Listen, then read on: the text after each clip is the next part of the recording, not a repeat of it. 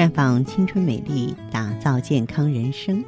各位听众朋友，大家好，您正在收听的是《普康好女人》节目，健康美丽热线已经为您开通了。您有任何关于健康养生方面的问题，可以在微信公众号搜索“普康好女人”，普是黄浦江的浦，康是健康的康。添加关注后，直接恢复健康自测，那么您呢就可以对自己身体有一个综合的评判了。今天的话题，我们和大家聊一聊月经紊乱，因为这个病呢是女性疾病当中的常见问题。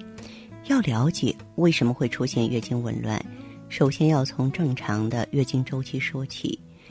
女性的月经呢，是女性成熟的一个标志。每个月啊，子宫都在为怀孕做准备工作。子宫内膜有一个功能层，每个月在卵巢雌激素的影响下开始生长。那么到了月经中期，长到一定的厚度，呃，就为可能的受精卵呢做好在子宫种植的准备。在此后，月经的后半期就进入所谓的黄体期了，卵巢分泌孕激素，那支持可能的受精卵发育。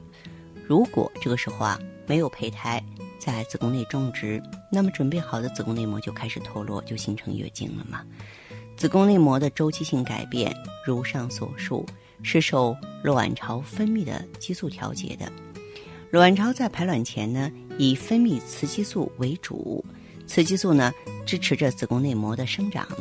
在排卵后呢，形成一个黄体，黄体呢分泌孕激素，孕激素在月经的后半期会升高身体的体温。卵巢激素的周期性改变呢，它是受一个一级中枢调控的，这个上级呢就是我们大脑里的垂体，它周期性分泌呢促卵泡生成素和促黄体生成素。同样，垂体也要受上级管理。它的上级是下丘脑，下丘脑呢也是大脑中枢，思维、精神因素都可能成为影响下丘脑功能的因素。那么，您了解了下丘脑、垂体、卵巢、子宫内膜这一个垂直的轴，就可以知道说正常的月经是怎么来的，也就可以理解那在月经紊乱的时候可能发生了什么问题。通常情况下，女性在进入青春期后啊，需要一段时间来建立月经的规律性，这是正常现象。一般情况下，初潮后两到三年即可建立它的规律性。女性怀孕的时候啊，受精卵种植在子宫内膜上，开始需要卵巢的黄体孕激素的支持。到了绒毛生长后啊，就由绒毛分泌的啊绒毛。促性腺激素啊，来支撑黄体的生长和分泌孕激素，这个时候月经就不会来了。若在没有怀孕的情况下推迟月经，那么比较常见的原因就是外界环境的影响，譬如说天气啊、精神啊、情绪、饮食、肥胖、药物，以及身体里面其他疾病造成的。对下丘脑、垂体、卵巢轴功能的影响，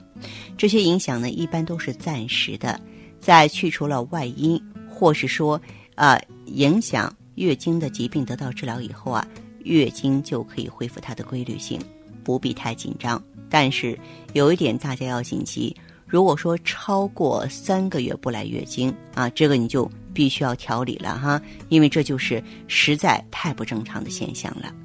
说到这儿呢，我突然间想到呢，昨天的时候啊，呃，有一位这个网友小林啊，在网上给我留言，他说他月经期呢一直都是三天，最近半年呢却减少的只有两天，而且第一天只有一点点，第二天多一点，第三天就没有了。小林才二十三岁，还没有结婚啊，他问为什么会这样呢？呃，其实就是他这个问题呢，我想解释说，这个大姨妈呀是个非常娇弱的主儿，你不好好伺候她，她就会开始给你找各种各样的麻烦，什么痛经啊、月经不调啊，反正变着法的折磨你。月经不调呢是女性常见的月经疾病之一，那么它的原因包括功能性的失调和器质性疾病，在临床上呢这两大原因各占百分之五十吧。而在功能性引起月经不调的患者当中呢，像青春期的功能性子宫出血占百分之五十，啊，生育性的占百分之三十，更年期里的宫血也有一部分呢，啊是属于不排卵性的功能型的。那此外呢，月经啊还特别受情绪的影响啊。那么月经不调的调理呢，呃，在我们这个普康的话呢，就建议大家用芳华片，因为芳华片所特有的植物甾醇的话呢，它对于咱们这个呃下丘脑、卵巢轴，包括这个。呃，咱们整个雌激素受体呢，它都有一个微妙准确的调节作用。呃，另外的话呢，我们说月经失调的患者呢，你首先要避免呢让自己血糖一下子升高，一下子降低，减少呢心跳加速，像这个头晕啊、疲劳啊、情绪不稳这些现象的话都要排除。其次，咖啡、茶这些饮料呢会增加焦虑不安的情绪，要尽量少喝。那再次呢，就是避免吃那些太热呀、嗯太冰啊、温度变化太大的食物。若有大失血情形的女性呢，要多吃菠菜、蜜枣、红菜，就是汤汁是红色的菜，葡萄干儿啊，它们都是可以补血的。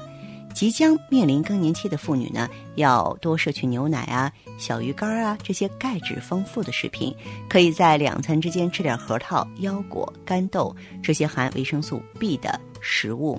那么，同时我觉得很重要的一点嘛，就是要解除精神负担，要轻松的面对生活，保持心态的平衡，不要一说什么事儿就紧张兮兮的，想太多啊。再就是注意经期的卫生，不吃生冷非常硬的食物。那么结了婚的女性呢，在经期也不应该同房。那这些都是提醒大家谨记的地方。当然了，如果需要更多的指导呢，欢迎大家走进普康好女人专营店。你也可以记好我们的健康美丽专线是四零零零六零六五六八四零零零六零六五六八。